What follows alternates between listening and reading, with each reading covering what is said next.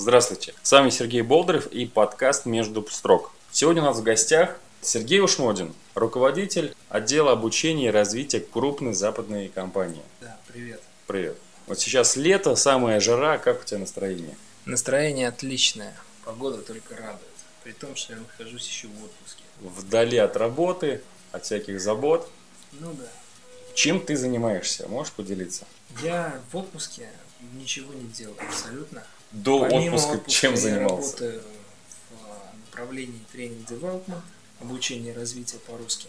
И помогаю людям развиваться в разных направ- направлениях деятельности. В основном это развитие управленческих качеств. Вот. Также развитие продаж, технологий продаж, навыков в области продаж. Ну и в последнее время развиваем тему коучинга для руководителей. Получается, у тебя такое ну, тренерство ну, в промышленном масштабе. Как ты вообще попал вот в тренинг девелопмент? Чем ты до этого занимался? Ну, мой путь начался с того, что я э, работал в продажах. И первое, что я продавал, это калькуляторы а, в киосках и на рынках нашего города. То есть мне друг попросил помочь а, с продажами и заодно заработать. Я говорил, что нужно делать. Он говорит, нужно продавать калькуляторы. Подходишь в магазин или в киоск, говоришь, калькуляторы нужны. Если они нужны, значит, их покупали. Если говорили, нет, не нужны, у нас уже есть. Я разворачивался, уходил, шел дальше. У меня были калькуляторы по 350 рублей, по 240, по 160. С каждого калькулятора я получал там где-то до 50%. от Калькуляторы надо? Ходил. Сергей. Да. И это вот первый опыт моей работы в продажах. Ну, потом уже я устроился чуть позже работать с торговым представителем а, в компанию, крупную компанию, которая занималась товарами народного потребления. Ну, Большинство это продукты питания. Ну, уже работал в продажах уже более профессионально, совершенствовался в этой области. А вот опыт вот первых продаж калькуляторов, как тебе? Вот сколько тебе тогда было лет и твой опыт он Ну, Мне положительный? было 21 год, наверное. Этот опыт был очень положительный. Мне, в принципе, нравилось. Я недолго продавал, но мне нравилось подходить и а, предлагать калькулятор. Мне казалось, что это проще простого, вот, и можно заработать. Если удача повернулась тебе лицом, то ты сделал деньги. Если не повернулась, ну, ушел дальше. Прошел тренинг, э, ну, обучение на программу Crossroads, программа «Жизнь на перепутье». Еще она называется «Молодежь на перепутье», такая организация была общественная, которая проводила такой большой курс для школьников. Основная идея была это профилактика ВИЧ-СПИДа и наркомании. Но в курс входили большинство тем, которые касались поведения, которые касались умения там, сказать «нет», а которые касались каких-то нравственных тем, лидерских тем. И поэтому был такой широкий тренинговый курс.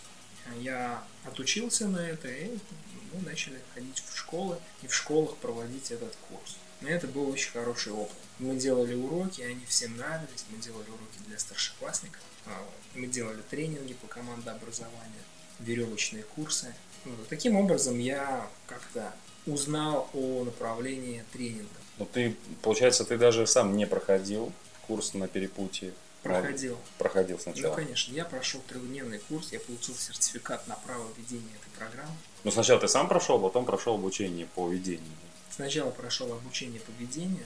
а потом прошел сам. Да. Ну, значит, ты как-то вообще из пешки в дамки попал, так сказать. Ну, а так всегда и делается. Они так обучали. Они обучали старших людей, преподавателей, специалистов, кто занимается с подростками, там, лидеров общественных организаций. А уже те, в свою очередь, проводили вот этот интенсивный курс. Ты говоришь, последнее там нововведение или вот последние тренды – это коучинг. Что для тебя коучинг? Я прошел обучение в Эриксонском институте коучинга, прошел 4 модуля программы, получил сертификат профессионального коуча. Ну и, соответственно, в рамках обучения у меня была практика, где я сам в роли коуча работал с клиентами. Мне показалось, что это классный инструмент, который позволяет раскрыть потенциал человека, причем не в директивной форме. В процессе коучинга коуч задает вопросы, он создает некое пространство для того, чтобы клиент осознал тот контекст, в котором он находится, и принял для себя важное, нужное решение в данный момент времени. Если коучу удается таким образом построить работу, что клиент увидел что-то новое, он как вот в тоннеле в темном э, увидел свет фонаря, который ему просветил несколько шагов вперед. Это в психологии называется осознание или осознанность. Первый принцип коучинга – это создание осознанности. А второй принцип коучинга – это когда человек осознал, что можно двигаться вперед, что есть некий путь. Он принимает решение все-таки делать шаги и идти вперед к своей цели. И это принцип ответственности. То есть человек принимает решение за то, что он будет двигаться вперед. И вот коуч как раз способствует вот этому процессу осознанности и процессу ответственности а, в работе с клиентом. Мне кажется, это очень хорошая техника, которая актуальна именно в данный момент времени, в, в том времени, в котором мы живем, в мир бешеной информации, большого количества разных идей, разных концепций и так далее. Вот в коучинге можно найти что-то свое, исключительно, что будет важно для тебя, и в соответствии с этим уже начать двигаться. как-то так. Коучинг сейчас где и как применяешь? Я коучинг применяю на своем рабочем месте, когда ко мне приходят люди, и у них есть какой-то запрос, мы проводим коучинговую сессию. В каких-то программах тренинговых мы можем элементы коучинга использовать в групповом формате. Также я стараюсь ну, мыслить как коуч и применяю какие-то техники вот в своей практике. Ну, просто там задаю себе вопросы, когда мне нужно что-то, ну, что-то открыть, куда-то продвинуться. Просто стараюсь вот такое коучинговое мышление включить. И, соответственно, когда ко мне просто приходят люди вот в простой коммуникации, в решении каких-то вопросов, задач совместно, достижении каких-то целей, а, в семейном даже плане, просто вот мышление в стиле коучинг, в таком, ну, в неком свободном, да, в поиске возможностей, потому что коучинг это как поиск возможностей. Мышление в, это, в, в этом направлении, оно как-то помогает. Мне кажется, вот, ну, коучинг это мышление. А есть какие-то вопросы или какие-то внутренние э, решения, которые ты принял вот сам с помощью коучинга, и он помог тебе как-то по-новому взглянуть на вещи? Ну, я думаю, что в процессе обучения у нас было много коучинговых сессий, где именно я выступал в роли клиента с каким-то запросом. И я хочу сказать, что да, и первое, наверное, мое знакомство было а, с коучингом еще в 2008 году, когда я проходил тренинг «Жизненный баланс», там мы рассматривали колесо, колесо баланса, жизненного баланса, так называемого, где можно было проанализировать таким простым способом каждую сферу своей жизни и выбрать для себя что-то значимое, что ты хочешь улучшить в каждой сфере. А вот. И это для меня было на тот момент открытием. Ну и так по э, ну, в процессе работы тоже бывает какой-то запрос, кто-то из твоих знакомых коучей помогает его решить, создает вот этот вот контекст, двигаешься вперед. А что лучше, э, найти тренинг или, или пройти коучинг? У каждого человека есть несколько этапов развития.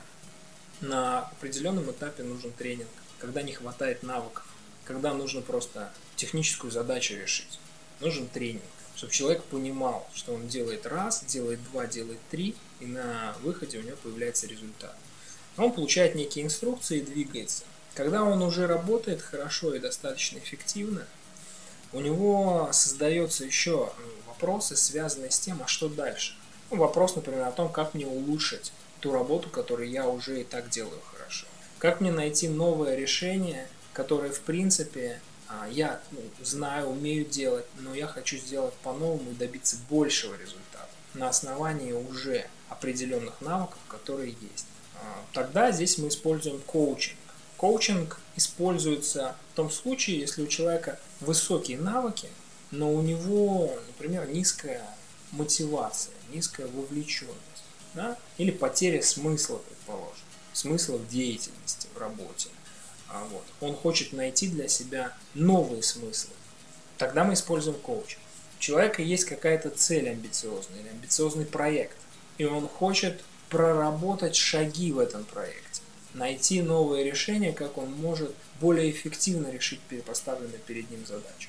Здесь работаем методом коучинга. Но тогда, когда ему нужны конкретные навыки конкретной области, то ему нужен, нужно аудиторное обучение, либо обучение на рабочем месте, то есть в стиле наставничества и тренинга.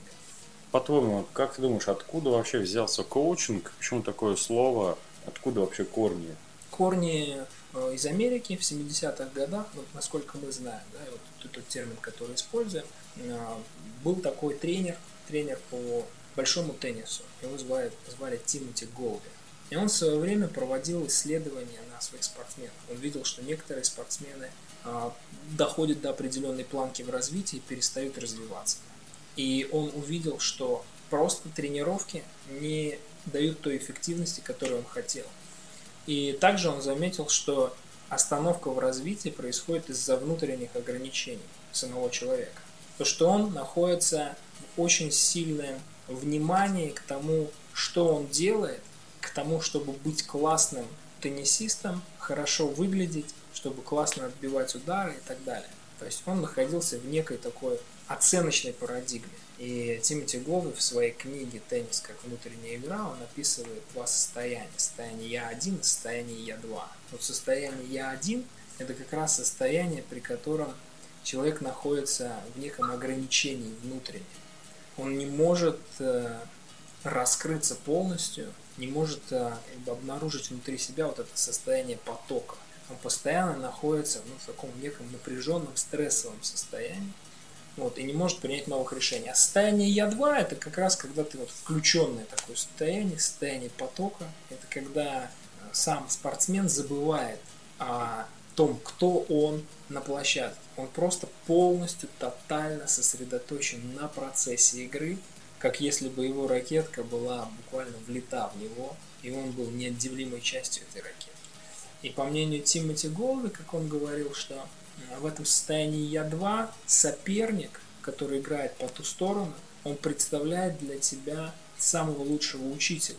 Потому что играя с ним, если он тяжелый особенно соперник, ты а, получаешь больше, чем и даже проигрывая ему, получаешь больше опыта, чем если ты просто там хочешь победить любой ценой, невзирая на те плюсы, которые ты получишь в плане своего профессионализма. То есть он больше перемещал акцент на отношение человека, на состояние вот этой вот полностью сконцентрированности на процессе, а не на результате. Да? И вот это вот как раз дало вот это состояние Я-2.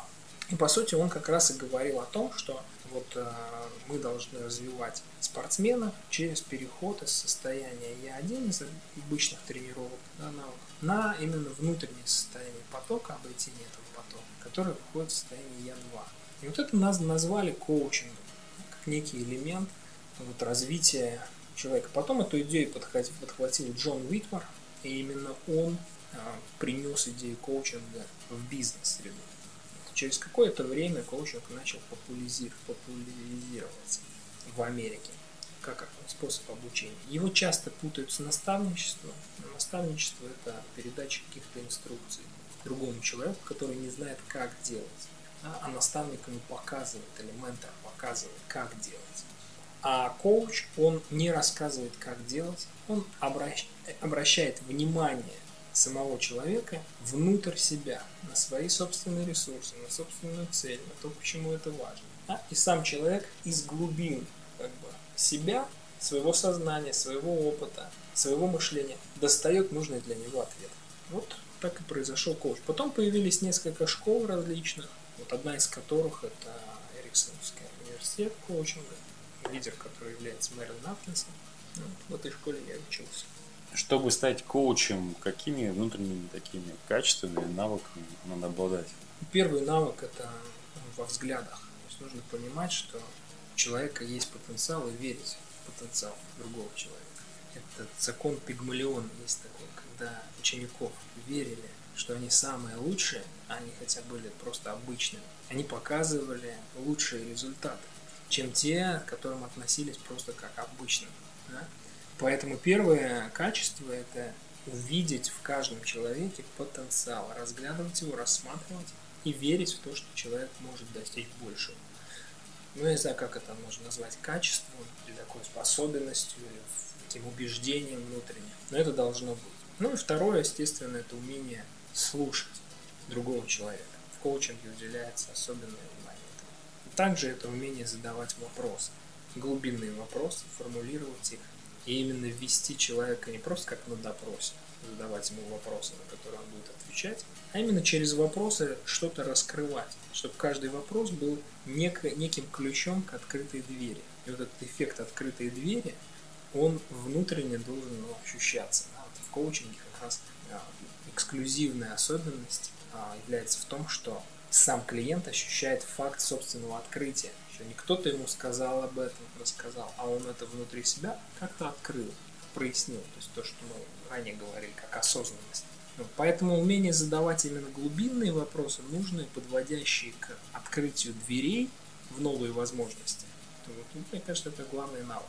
Таким образом, получилось три. Это вера в, в потенциал человека, в его возможности, способности. Второй навык – это умение слушать. И третий навык – это умение задавать вопросы, глубинные вопросы, подводящие его к открытию. Ну, три, наверное, основных. А этим навыкам можно научиться или должны быть они какие-то врожденные? Какой-то... Родился коучем, может быть такое? Ну, не знаю, мне кажется, что можно научиться при желании. Опять же, все зависит от веры человека. Если мы говорим, что нет, это, это только врожденный, это не приобретенный, мне кажется, это небольшое заблуждение, потому что ну, большинство навыков, большинство качеств мы приобретаем в процессе, в процессе жизни. Поэтому можно научиться. А вот если взять слово вера, ну, вера в потенциал человека, как это? Это просто, ну, просто относишься к, к нему, это отношение или это внутреннее какой-то поток или что это? Достаточно субъективное понятие, понятие веры в человека. Мне кажется, речь идет о отношении к другому человеку. Да? Так, как если бы ты был уверен в том, что он знает все ответы на свои собственные вопросы. И с ним все в порядке, и что он э, не тупой, и что он не, там, не, знаю, не ограниченный какой-то. А он имеет все ресурсы и все возможности. То есть это некое отношение и уверенность в том, что у него все получится, что он идет тем путем, которым должен идти, и так, как нужно для него. Вот, поэтому вот, в моем понимании это так. Получается, если ты говоришь, что это первый навык, который нужен для успешной работы как коуч, то и этот навык можно, ну, условно, прокачать. Он может быть маленький, потом может быть больше, больше и больше. Соответственно, вера, она может абсолютно легко ну, прокачиваться, приобретаться, расширяться. Да, совершенно точно. И оно может передаваться от отношения к тебе высшего руководства, как вводится коучинговая культура в организации. Она выходит, входит как иерархическая модель от высшего руководства к более низким линейным уровням. Если руководитель какого-то подразделения в отношении себя от вышестоящего менеджера ощущает некую поддержку, некий коучинговый стиль, да, и они вместе, например, проводят коуч-сессии, то он с таким же отношением начинает это транслировать уже в своей команде. Ну и, по крайней мере, до него идеи определенные будут доходить легче, если он увидит некую модель поведения в лице своего руководителя. Поэтому лучший способ вот как раз передать эту веру в людях, как в культуре, да, передать это как, как некое наследие такое, а другому человеку вот как раз являться личным примером или такой ролевой моделью, это еще называется. Тогда это будет, это начинает работать. Ну, мне кажется, так. А если вот уйти от каких-то ну, больших, вот ты работаешь с крупными компаниями, и уйти от крупных структурных всяких схем, простому человеку, чтобы примерно ощутить, понять, что такое коучинг, что бы ты посоветовал? Просто забить в интернете слово коучинг, что это такое, посмотреть определение, прочитать книгу, хотя бы книгу Джона Уитмара. У него сейчас вышла книга «Внутренняя сила лидера». То есть доработанная книга в первом издании было о коучинге, а, и во втором издании, то есть она вот полностью разъясняет, что это такое. Можно купить книги Тимоти Голд, то есть есть масса книг, которые можно почитать, видео посмотреть. А вот по твоему мнению, развитие и э, лидерство возможно без коучинга? Да, конечно. Получается, ну, коучинг это не спасение от всех болезней? Конечно нет. Коучинг это некий элемент, который входит в состав других инструментов развития. Один из. Он не является неким универсальным, подходящим для всех. Он, при, он, э, он как бы способствует развитию на определенном этапе. Так что в, в, в своем багаже инструментов развития, помимо коучинга, должны быть еще и другие. Например?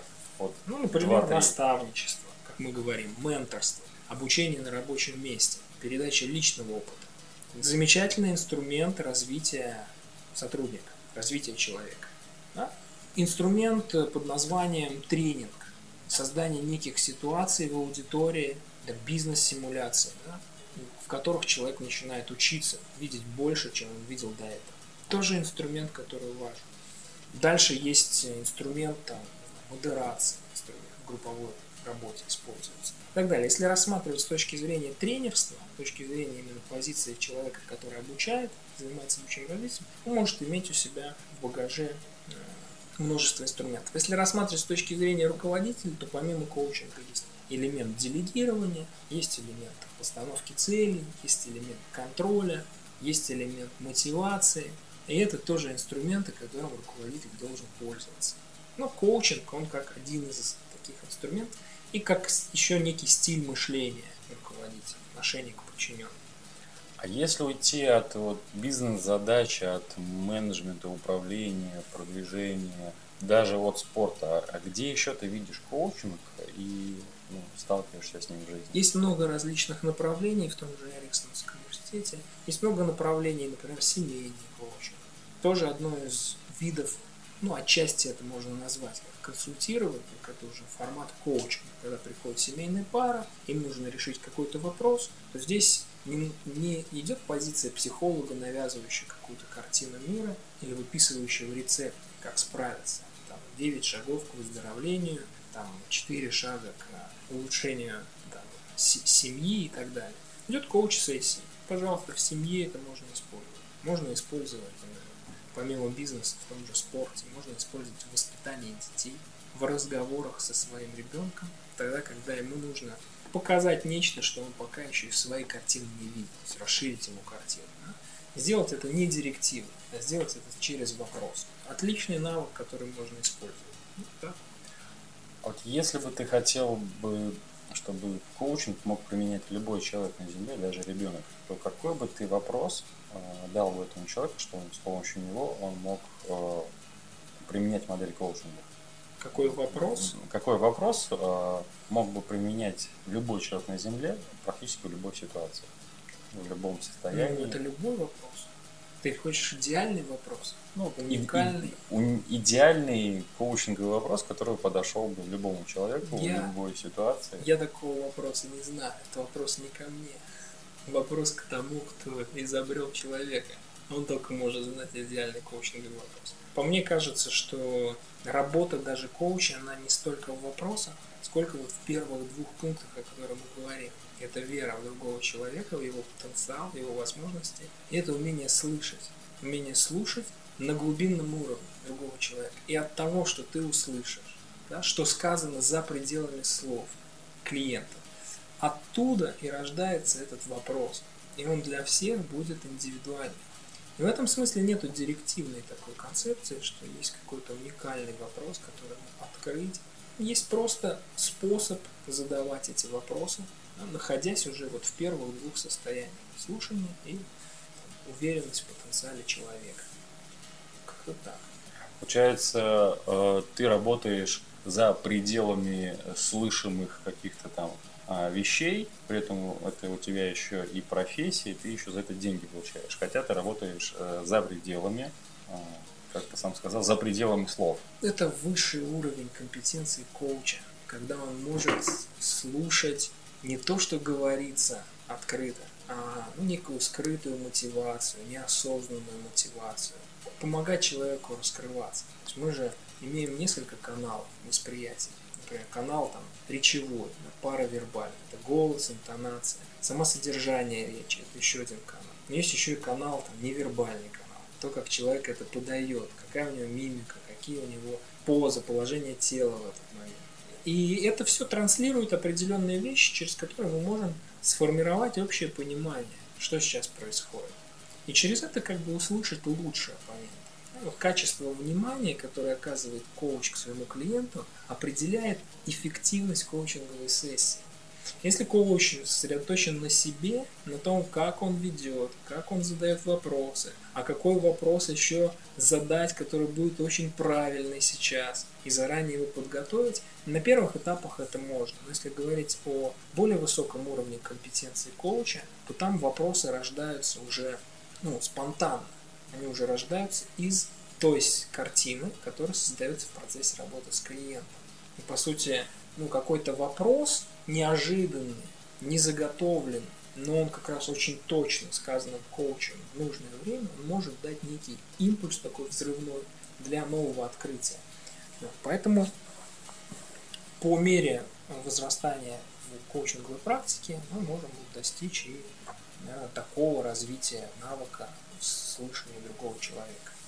А как ты думаешь, э, как лучше выбрать себе коуча? Какие бы ты советы дал бы человеку, который вот решил, все, завтра пойму, пойду и найду себе коуча. Наконец-то там осознанность прокачаю, ответственность. Ну, как правило, первая сессия коучинга, она бесплатная у коуча. И это дает возможность просто почувствовать, насколько комфортно работать с коучем, насколько он подходит тебе. А зачастую не всегда успешные коучи, они могут во всех случаях со всеми людьми подходить или иметь там вот такое хорошее, э, хорошую взаимосвязь. Такую. Бывает так, что какому-то человеку нужен вот определенный, с определенными навыками, с определенными э, критериями мышления человека. Можно брать специализацию. Если мы говорим о бизнесе, то это коучинг, коуч, который работает в бизнес-формате. Если мы говорим там, о семейном коучинге, то это, наверное, какой-то коуч, который с семьями работает.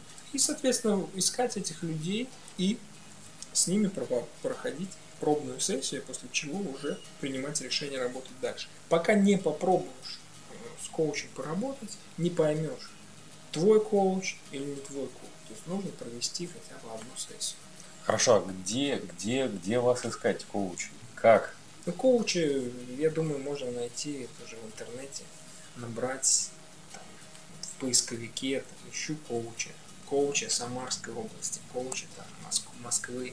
И можно зайти на сайты каких-то коучинговых компаний, которые занимаются обучением, там посмотреть. Множество сейчас есть организаций, которые предоставляют такие услуги. Можно это сделать. Есть обучение коучингу тоже, пожалуйста. В мир информации в наше время это сделать очень просто. Хорошо, спасибо большое. Ты так поведал о коучинге.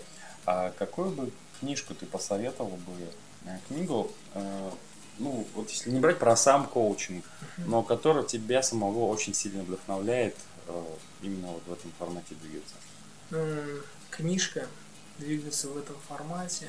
Вот одна из книг, которую я периодически беру в руки, а, начинаю читать, где-то там какие-то главы производят на меня впечатление, я закрываю книгу, обдумываю это, а потом опять возвращаюсь к ней, это книга «Поток». Книга «Поток», Чик, Чиксант Михай, ее автор. А, классная книга, вот можно ее почитать интересная достаточно. Она как раз описывает вот разные состояния, в которых человек наиболее продуктивен на основании опыта. И как раз описывает, за счет чего удается войти в состояние такого потока, драйва, состояние повышенной ресурсности. На мой взгляд, хорошая работа, ее можно почитать. Также все книги, которые вот связаны с коучингом, это, э, опять же, Тимоти Голби и автор коучинга Джон Уитман. А есть ли фильмы на эту тему, или как-то раскрывающие этот вопрос, какой, который ты мог бы порекомендовать? Не могу так сказать. Вот именно на тему коучинга не видел фильм. Спасибо большое. На этом подкаст «Между строк» заканчивается. С нами был э, Сергей Ушмотин. Да, спасибо большое. Приятно было пообщаться. До новых встреч. До новых встреч.